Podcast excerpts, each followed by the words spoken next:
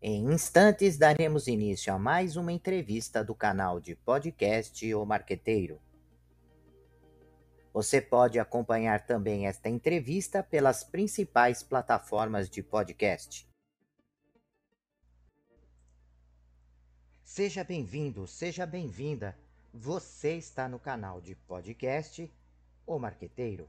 O tema é Inovação e Neuroeconomia novas perspectivas. Para tratar desse tema, o nosso convidado é José Chavaglia Neto, que é professor de neuroeconomia na Florida Christian University, fanático por inovação, autor dos livros Neuroinovação e Neuroeconomia e palestrante.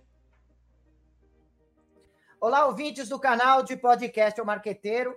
Estou aqui com José Chavaglia Neto para falar sobre inovação e neuroeconomia, sob novas perspectivas, onde nós vamos falar mais uma vez sobre a contribuição da neurociência eh, analisando o processo de tomada de decisão. Nós já vimos ao longo das últimas entrevistas o quanto a neurociência vem sendo utilizada para conhecer um pouco o comportamento do consumidor e, assim, e a partir daí desenvolver produtos, desenvolver serviços, desenvolver formas de comunicação, desenvolver pontos de venda que estejam mais adequadas às características e às necessidades das pessoas.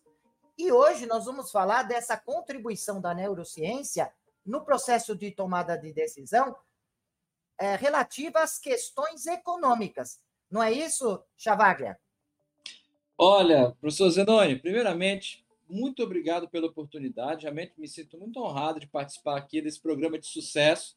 Tá? Então, espero contribuir realmente com, com algumas coisas. E, assim, a resposta é sim. Hoje a neurociência consegue é, mostrar para a gente alguns caminhos que, antes da neurociência, a gente até desconfiava né, com a economia comportamental, mas hoje a gente começou a comprovar muitas coisas, em especial na minha área né, de pesquisa, que é a inovação. Uh, Chavaglia, a gente percebe que a neurociência e, e as, os seus desdobramentos para neuromarketing, neuroeconomia, e esses desdobramentos acontecem ao longo do processo de gestão, exige do profissional um conhecimento que é multidisciplinar. Quais seriam é. as áreas né, de conhecimento como um profissional tem que se preparar para trabalhar, ou se não trabalhar diretamente, pelo menos uh, de se utilizar a neurociência para as suas atividades organizacionais? Assim, tem dois pontos que a gente pode que a gente pode falar sobre, em relação a isso. Primeiro ponto, acho que tem mais a ver com a disciplina em si ou com a área de trabalho, né? E para isso eu vou relembrar aqui uma, uma história é, que aconteceu comigo. Eu tinha acabado de, de, de sair de uma aula de, de MBA, né? E estava cansado. E eu dividi táxi com uma pessoa que é realmente uma referência na área do marketing, que é a professora Darcy Basta. Uhum. Então, assim, e ela é muito experiente, ela já passou pelo tablado e sabe a tábua que está solta, né? E a gente no táxi conversando, ela falou assim: ah, até aquele do neuromarketing, né? Eu falei, exatamente, porque na época eu também eu trabalhava em um laboratório de neuromarketing, né? Então, assim, fazia muita pesquisa e falava muito de neuromarketing lá na, na, na Fundação Getúlio Vargas. E ela, do nada, me falou assim: olha, Chavalha, tudo é marketing. Hoje vocês estão falando de neuromarketing, como ontem a gente usou matemática para melhorar a economia, a física, e usou outras disciplinas para né, fazer a disciplina avançar. Então ela falou: tudo é marketing. E o tempo foi passando, a gente isso, isso já faz alguns anos, não lembro se foi 2016, 2017. E o tempo foi passando e a gente ia ficando mais experiente e eu percebi exatamente isso. Não tem cabimento a gente falar de marketing hoje sem inserir a neurociência. E quando eu falo neurociência, a gente tra traz todo o arcabouço de antropologia, psicologia, né? É, própria biologia em si, né? hoje com, com o marketing aí do, do, do, do, estudo dos indicadores de aptidão, né? que está tão, tão em ênfase hoje em dia. Então, são a própria matemática. a economia, né, no caso de neuroeconomia, como não explicar aqueles fenômenos lá? Eu, particularmente, gosto muito de, de microeconomia. Né? Se fosse me classificar como economista, eu sou microeconomista. Então, comportamento do consumidor, né? eu sou mais ligado nesse tipo de, de pesquisa. Então, a gente vai realmente trazendo contribuições de diversas áreas tá? para essa discussão. E a gente começa a ver isso no próprio perfil do professor. Por exemplo, tem neurocientista que dá aula de neuromarketing eu tenho um grande amigo chamado Pedro Camargo, que escreveu um livro maravilhoso chamado Se Estiver Ovulando, Não Vá ao Shopping, que ele estuda muito essa questão dos hormônios, essa questão né, da, da do, do, do, do, ciclo menstrual, e essa é uma questão bem mais biológica do que a minha preocupação, que é muito cerebral, né? E, e vou fazer uma confissão aqui, viu, professor Zenoni? É. Hoje eu diria assim, eu sou mais experimental eu gosto muito de testar, né? Do que pegar aquele conceito de neurociência, como, como no início todo mundo faz, né? Mas com o tempo você começa a, que, a querer testar as coisas. Então hoje eu estou muito nessa de organizar e depois eu vejo que eu vou usar. Às vezes eu consigo sair muito bem com o estudo de antropologia. Eu, uh, isso a gente vê na área do quando a gente está fazendo o diagnóstico, né?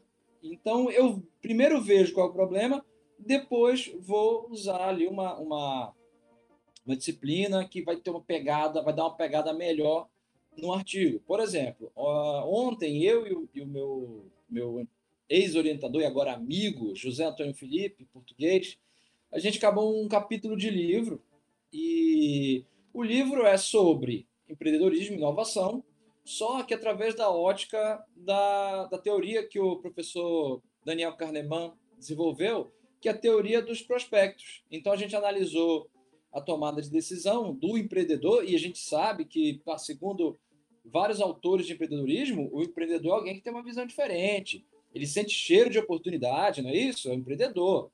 Então, como que esse, esse perfil, né? Como que a gente pode analisar uma questão de incerteza e risco com a teoria dos prospectos para o empreendedor, que teoricamente é diferente de uma pessoa comum. Então, esse tipo de, de pegada foi mais de economia comportamental. Mas a gente poderia também fazer a mesma pesquisa usando equipamentos, neuromarketing, o eye tracking, o face reading, etc. Agora, o, o Chavaglia, é, o que afastava um pouco as pessoas desse tema era justamente é, porque é, algumas pessoas diziam: Poxa, eu não conheço o cérebro humano, eu não sei como é, como é que o cérebro funciona, né? E, e eu não sou neurologista para que eu possa compreender as funções cerebrais, né? E uma outra questão que também criava um impacto e um medo das pessoas é, mergulharem na neurociência, no neuromarketing, na neuroeconomia, era relacionada às questões éticas envolvidas, né? O medo de se conhecer profundamente o comportamento do consumidor, para que, colocado isso numa, em mãos não tão é, com capacidade moral elevada, pudesse levar a um consumo desenfreado, consumo de produtos ilícitos, né? Enfim, é. esse era o medo, né, das pessoas. Esse medo, ele é de fato uh, real, quer dizer, é, é, tem que se ter cuidado, né? E, e como fica essa questão da necessidade ou não de se conhecer o funcionamento do cérebro humano? Eu queria que você falasse um pouquinho sobre essas duas questões.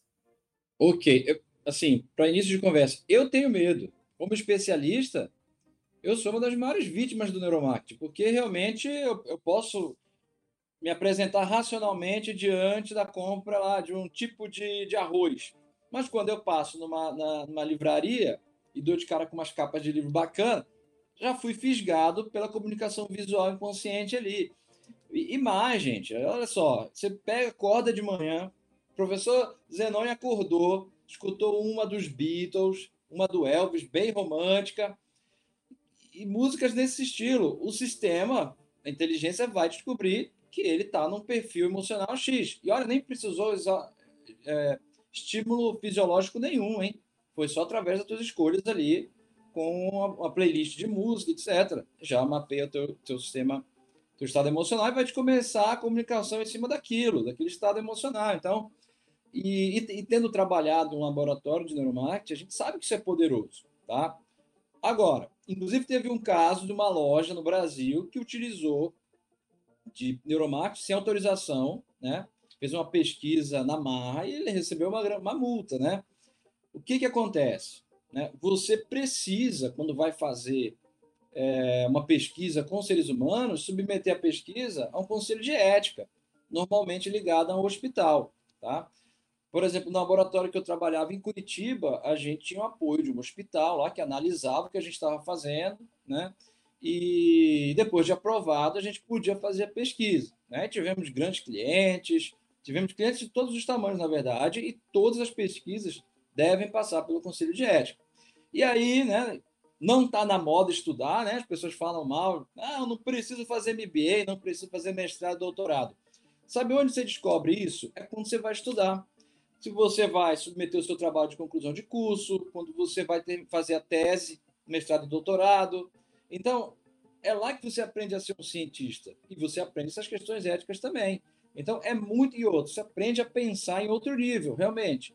Então, é lá que a gente aprende essas coisas. Eu tô, hoje eu estou orientando dois alunos no doutorado. Né? Um trabalha com neuromarketing aplicado a, ao agronegócio. Ele está aplicando neuromarketing a fertilizantes. Então, assim, o neuromarketing ele, ele já extrapolou né, o mundo acadêmico e está chegando na mão daquele vendedor que vai lá é, é na fazenda visitar o comprador, está chegando na mão da atendente telefone, está em todo lugar. Essas técnicas estão invadindo, com base na experiência. Mas se a empresa, o pesquisador, quer realmente chegar em um outro nível, ele precisa fazer as pesquisas, e para isso ele tem que submeter a pesquisa ao Conselho de Ética. E qual que era a outra pergunta mesmo, Zenoni? Eu falei relacionado à questão do, do conhecimento né, necessário é, do cérebro humano e que pode impedir né, as pessoas se afastar e falar, poxa, isso daí não serve porque eu não sou neuro, é, é, não conheço o cérebro humano, não sou neurocientista. É necessário, precisa conhecer. Qual é a dificuldade ali envolvida? Olha, hoje você vai assistir o TikTok, o, o YouTube, o que você vê de conteúdo técnico sobre dieta, pegar o shape, e as pessoas consomem aquilo. Eu, falo, eu tinha medo de falar algumas coisas muito específicas de neurociência aplicada à economia, porque neurociência, para o leigo, é complicado. E economia, mais ainda. Né? Falar em elasticidade, aqueles termos econômicos, é mais complicado ainda. Então, eu tinha um pavor, assim, um certo receio, realmente, de apresentar algo muito complexo. E vejo que quando a pessoa, principalmente um aluno de MBA, alguém que tem um interesse direto naquilo, e, e, até mesmo nas empresas. Você vai lá, faz uma apresentação de neuromarketing, uma pesquisa, as pessoas se interessam e querem aprender realmente aquilo. Tá? Elas vão atrás, você pode falar dos termos técnicos, e ela tem sim que estudar avançado. Tá? Inclusive, fica uma crítica para meus colegas de, de, de neurogestão, exatamente essa. Todo livro que sai é um livro básico. Então já, já passou desse momento. Está na hora da gente apresentar o médio e o avançado. Sim, tá? Sim. Então, assim, o, o, o povo me perturba, porque no, num livro de 2017, Neuroeconomia, eu apresentei lá alguns cálculos sobre o sistema de liberação de dopamina. Então, muita gente me manda um e-mail, olha, não entendi nada daquilo, não sei o quê, mas, assim, é um livro avançado, realmente, tá? Então, para esse público, tem que descer a lenha, tem que realmente estudar avançado. Agora, tem o leigo que quer ler um livro de negócios, que, sabe, ele já leu Kahneman, já leu alguns livros ali de, de, de liderança, com muita pegada de neurociência. Então, nesse caso, é melhor que ele, ele, ele vá pegando primeiro essa base, né? E aí depois passe para o avançado, já que não é um interesse direto. Pelo menos eu percebi isso, tá? Agora, pensando logicamente, né? Vamos usar, vamos usar o nosso sistema racional. Gente, o mundo da tomada de decisão sofreu uma atualização. Não tem cabimento falar de tomada de decisão hoje sem falar de neurociência. A economia está obsoleta, a própria psicologia está obsoleta, se você não utilizar insights de neurociência para falar de tomada de decisão. Então, foi uma atualização. Todo mundo tem que correr atrás disso. E, Chavaglia, é, quando alguns anos atrás, e já passou algum, alguns anos, é, o processo de análise é, ligado ao neuromarketing, ele consistia em algo bem obsoleto, do tipo colocar a pessoa numa máquina de tomografia, é, expor as pessoas a, a, uma marca, né, um símbolo, um ícone, e é, analisava em que parte do cérebro essa é, informação ela chegou, e conhecendo aquela parte do cérebro, uh, dava para entender uh, que aquela parte era responsável por um processo de tomada de decisão, uma etapa do processo de decisão. Então, mais ou menos, você sabia né, como agir ou se a campanha estava indo para o lugar adequado ou não do cérebro ou Isso. do processo de tomada de decisão. E o tema de hoje, nós trazemos um, um outro conceito que é inovação. Então, eu queria explorar um pouco com você o que mudou no que diz respeito a esse trabalho de, ligado à neurociência, o que nós temos de modernidade eh, no que diz respeito à tecnologia, o que diz respeito à maneira de analisar os dados, de capturar os dados, de tratar os dados. É necessário ainda esse procedimento? Ou isso que eu falei relacionado ao equipamento de tomografia ainda é a base? Ou surgiram coisas é, novas nesse processo, já que o tema também envolve inovação, né? É, o, assim, em relação à pesquisa, isso por experiência própria, porque eu fazia exatamente isso, né? A empresa que eu trabalhava, a gente fazia isso, a gente usava os equipamentos e, assim, eu, muito com base na minha experiência em microeconomia, comportamento do consumidor, na verdade, e assim, os outros pesquisadores com base na formação em marketing. Então a gente fazia uma análise meio que casando realmente aquela informação com a nossa área de conhecimento. Só que, né, o tempo passou. Então hoje a gente tem algumas coisas que a gente pode destacar. A primeira, que eu, eu acho que é mais importante, você não pode simplesmente, com base, é, vamos pegar um exemplo aí do eye track, né, que é o mapeamento ocular, você olhou ou não, pupila dilatou, então você pode falar assim, ah, está interessado. Porque você vai ter uma base de dados muito grande. Realmente, o, o, o aplicativo que você utiliza lá para mapear o, o, movimento ocular, ele gera muitas observações. Tá? Então, você pode trabalhar estatisticamente isso de uma forma maravilhosa. Entretanto, você não consegue achar a causa. Então, você precisa de uma investigação mais aprofundada. Além de pegar toda essa informação fisiológica, você precisa de um, uma base teórica, né? ou do comportamento do consumidor, ou de liderança, enfim, da área que você estiver estudando. E, e, e mais, que eu até aconselhei no início aqui da nossa entrevista, que é fazer teste experimental, sabe? Isola ali uma variável e fica brincando com aquilo, porque é a melhor forma. A gente fala, ah, o roxo é a melhor cor para vender, é a capa de livro, livro é a melhor cor para vender livro. Depende do assunto, do, do público, ah, biologia-alvo, então você tem que ir testando isso realmente. E outra, às vezes alguma coisa muda e então a referência também muda, tá? E mais, né? Quem tem um interesse, assim, se aprofundar no comportamento humano, hoje você tem, e aí é uma inovação conceitual.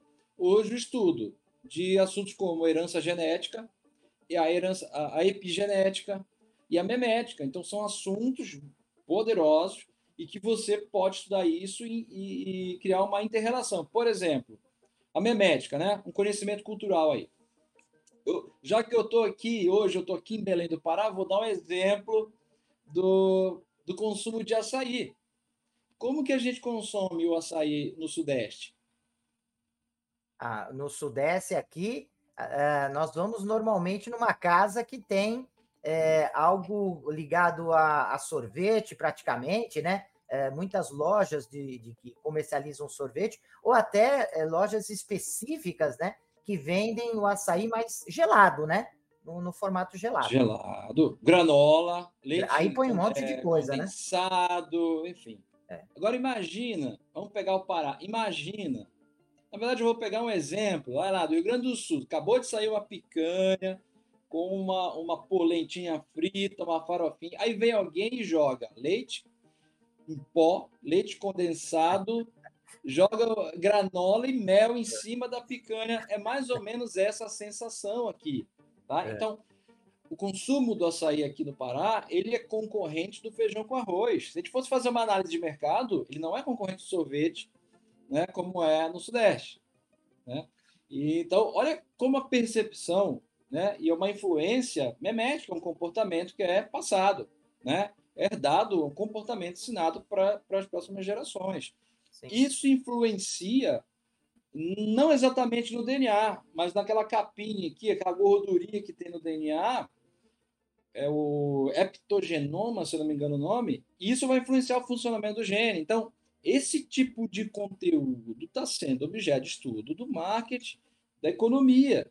Isso é uma, uma inovação muito grande. Outras coisas, por exemplo, a, a, o estudo da biologia evolutiva sobre os indicadores de aptidão, é, maquiagem, o implante capilar dos homens, é, o, o, tudo isso, a compra de veículos e salto alto, enfim, todo tipo de consumo, né? Sendo estudado através da lupa da biologia. Isso é inovador e eu acho que no início do neuromarketing a gente não tinha isso. E esse tipo de informação veio complementar e realmente é, transformar a análise do neuromarketing. Né? E como a professora Darcy Barça falou, do marketing, né? a gente já pode chamar o neuromarketing de marketing, porque é marketing. Então, e, e não tem como fazer sem isso. Eu acho que uma terceira coisa, e aí já falando de tecnologia pesada, o que, que mudou? Antes a gente tinha um laboratório de neuromarketing, né? E a gente, e a gente pegava ali uma, uma peça publicitária, por exemplo, e analisar. Hoje não, gente, está tudo no celular o laboratório de neuromarketing foi para as plataformas. E aí se uniu com inteligência artificial. Então a análise hoje é poderosíssima. Você tem relógio ali que vai te dar uma, uma picadinha aqui no, no pulso para mensurar teu índice glicêmico. Ah, é para o teu bem. E assim como você faz no geomarketing, de autorizar, autorizar a tua localização, você vai autorizar também a coleta do teu sangue. Mas aí ele vai ter acesso a tudo vai ter acesso a todas as informações. Então, assim, é, é, é o nível de tecnologia mudou, o, o laboratório de neuromarketing foi para dentro da tela. Tá? Vocês acham mesmo que um filme lá dos Vingadores sai de lá sem, sem passar por um mapeamento de microexpressões? Não sai de jeito nenhum. Não sai. E aí, para finalizar, tem tecnologia pesada hoje, além da ressonância magnética, e é caro fazer um exame. Você, olha, lá em 2012, você não conseguia fazer um exame de ressonância por menos aí de R$ 1.700. Ou seja, se coletar uma amostra legal, saiu uma pesquisa muito cara realmente. Tá? E outra, analisar os dados. Tem poucos profissionais no Brasil que conseguem analisar aqueles dados. Né? O pessoal, é, radiologista, né? O radiologista tem poucos que trabalham exatamente isso. Então, assim, hoje você tem uma tecnologia, algumas tecnologias interessantes. Você tem a optogenética, que é o estímulo cerebral através das luzes. Uma coisa interessantíssima que está na moda por causa do, do, do, seriado, né, The Last of Us, que é o seguinte: você tem ali, você insere um fungo, a optogenética é isso, né, você insere um fungo né, e começa a usar cores, luzes, para estimular o comportamento né, de, de camundongos, etc. Então, assim, é um nível elevadíssimo de pesquisa. Outra tecnologia é o mega eletroencefalograma, que é parente do EEG, né, do eletroencefalograma. Só que ele, diferente da ressonância, que tem um delay de 0,5 segundos, você consegue ver o cérebro em tempo real. Tá? E, e assim, e aí estendendo para as outras tecnologias, né? O que que, qual que é a grande dificuldade? O consumidor, quando ele vai tomar uma latinha lá de refrigerante, ele está no shopping, ele está no restaurante, é um ambiente totalmente diferente. E lá na, na ressonância, ele está dentro de um aparelho que dá medo, barulhento, não é a mesma coisa. É por isso que a gente tem que casar tanto esse avanço no conteúdo como da tecnologia. Esse é o casamento. Assim, falando positivamente, essa é a tempestade perfeita do neuromarketing, quando você tem né, a união das, desses, desses dispositivos, né?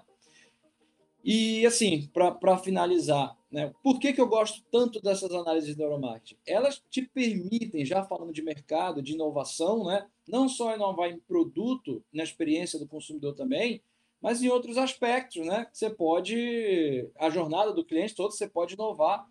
Ela te permite ver inovações na jornada do cliente. É isso que o neuromarketing faz, e é maravilhoso. Maravilhoso realmente.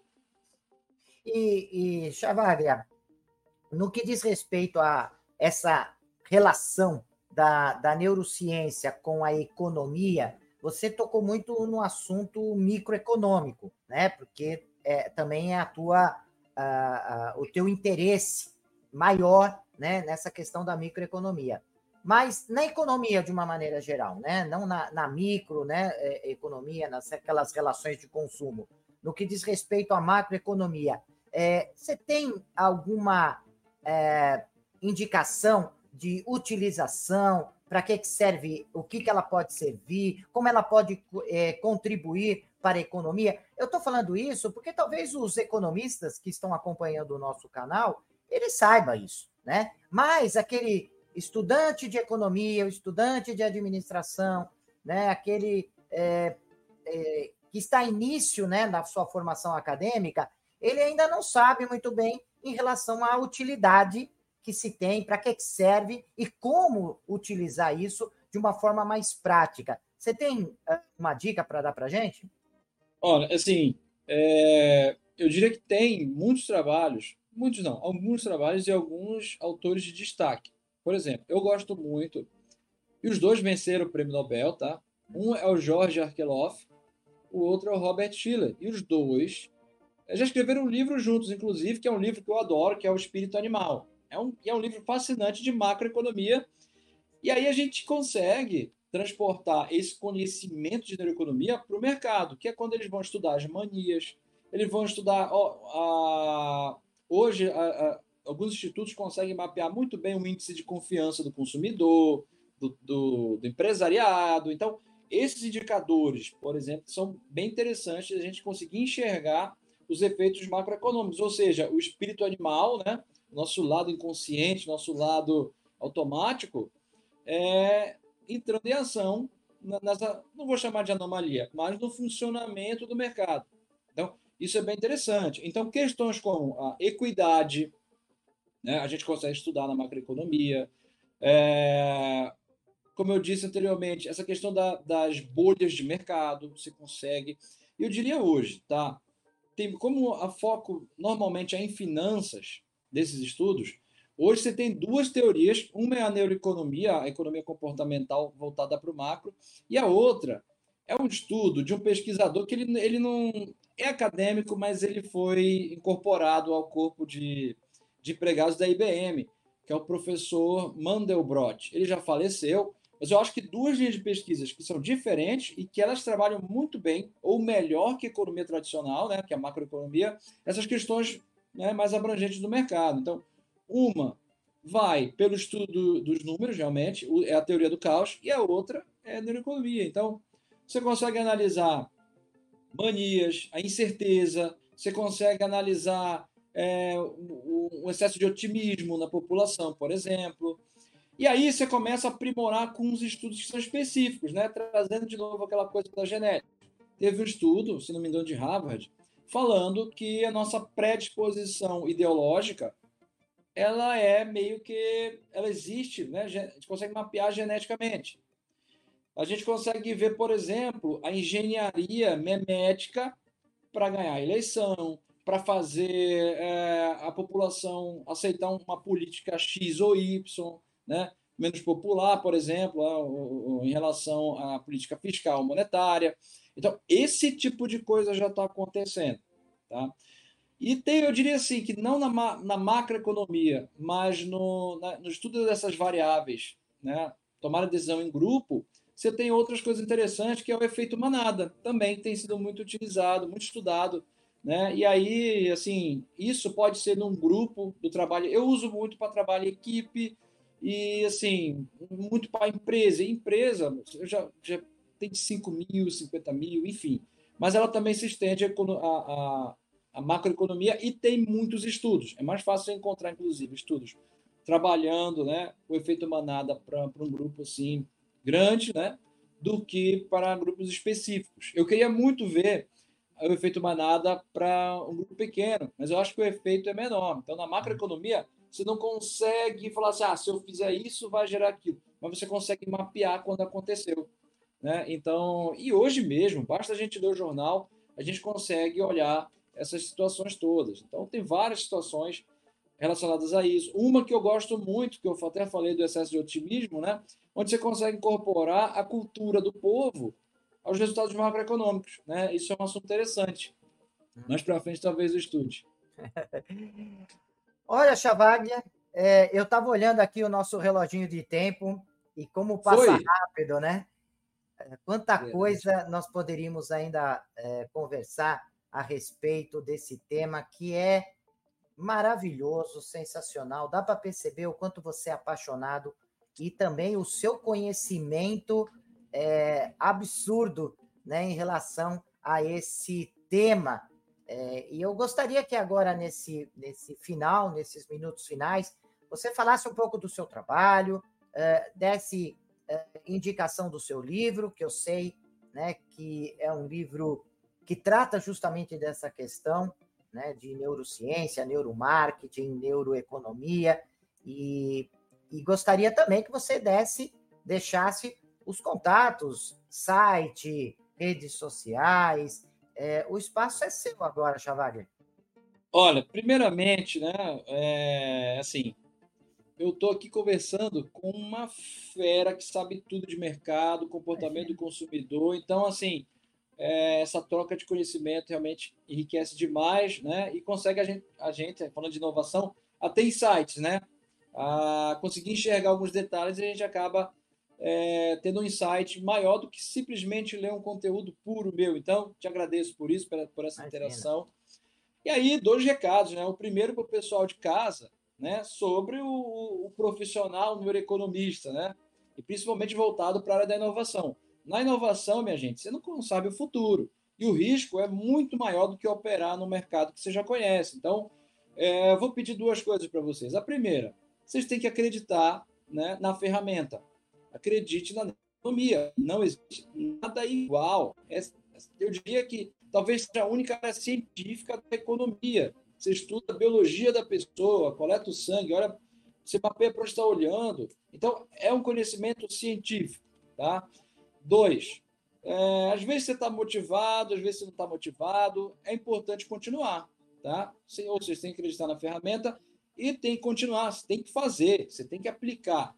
Então, para vocês é esse pedido. Sobre conteúdos né, de neuroinovação, neuroeconomia, eu estou com um livro meu último livro está na Amazon, né? Eu uhum. escrevi com o José Felipe, livro que fala sobre neuroinovação. E também, assim, ainda Como é não é o sei. Título? Como é o Neuroinova... título? Neuroinovação. Sim, ok. Tá. E também, eu não sei ainda, eu estou fazendo um projeto de, de ensino e pesquisa, né? E aí vai ter curso e tudo mais, sobre economia comportamental e neuroeconomia. Ainda não terminei o projeto, mas assim que acabar o projeto, vou procurar uma instituição de ensino para desenvolver. E aí, eu, se tiver espaço, comunico aqui né, para os consumidores do marqueteiro. Tá? E por fim, gente, eu tô no momento eu tô meio sem, sem redes sociais, né? Tô escrevendo um livro novo e fazendo esse projeto, então eu realmente estou bem focado. Eu tô só com o LinkedIn, então é só procurar lá ó, José Chavalha Neto e vamos conversar lá no LinkedIn. Beleza? Muito obrigado, gente. Professor, muito obrigado, tá? Prazer enorme, realmente. Olha, Chavaga, o prazer é todo nosso, né? Foi uma. É, ao invés de uma entrevista, foi uma, uma aula sua, né, para os nossos ouvintes. Eu acho vida. É, foi muito, muito interessante esse nosso bate-papo, com muito, muito conhecimento, muita indicação de livro para quem quer se aprofundar. Né? Eu sei que você está super corrido. Eu agradeço por você disponibilizar esse tempo para falar conosco. Isso honra muito o canal. Sem dúvida alguma, pessoas que estão chegando aqui, conversando com os nossos ouvintes, é, como você, elevam é, muito o canal, elevam demais. E também aumenta a responsabilidade dos próximos, né? De estarem aqui e manter esse mesmo nível que você trouxe aqui para a gente. Eu quero te agradecer Poxa. demais e já deixar o espaço aberto, viu? É, para quando você tiver novidade, quando sair um livro novo, não se acanhe, não espere eu te convidar, Chavaglia, que você possa entrar em contato comigo e falar assim, Zenone, eu quero uh, conversar com o pessoal do marqueteiro, porque tem coisa nova, tem livro novo, tem material, tem curso novo, né? Tem é, conferência. O canal é, O Marqueteiro está à sua disposição, ok? Olha, vou cobrar então no segundo semestre, quando lançar o livro pela editora Alta Books. Vou, vou voltar aqui então com vocês, minha gente. Ó, promessa do professor Zenoni, hein? Tá no ar ainda, né? Beleza. A promessa tá no ar. Então, então pronto. Maravilha. É, prezados uh, ouvintes do canal Marqueteiro, até a nossa próxima entrevista. Até lá. O podcast O Marqueteiro é um canal de entrevistas e reflexões sobre conceitos, estratégias e práticas do marketing moderno. De forma descontraída e objetiva, o canal traz conceitos do marketing moderno através de especialistas conceituados que trazem as visões práticas e teóricas. O canal foi criado para auxiliar gestores, pesquisadores e estudantes no aprendizado de estratégias e técnicas de marketing aplicadas ao mercado competitivo. Deixe seus comentários, sugestões e opiniões e aproveite e se inscreva no canal.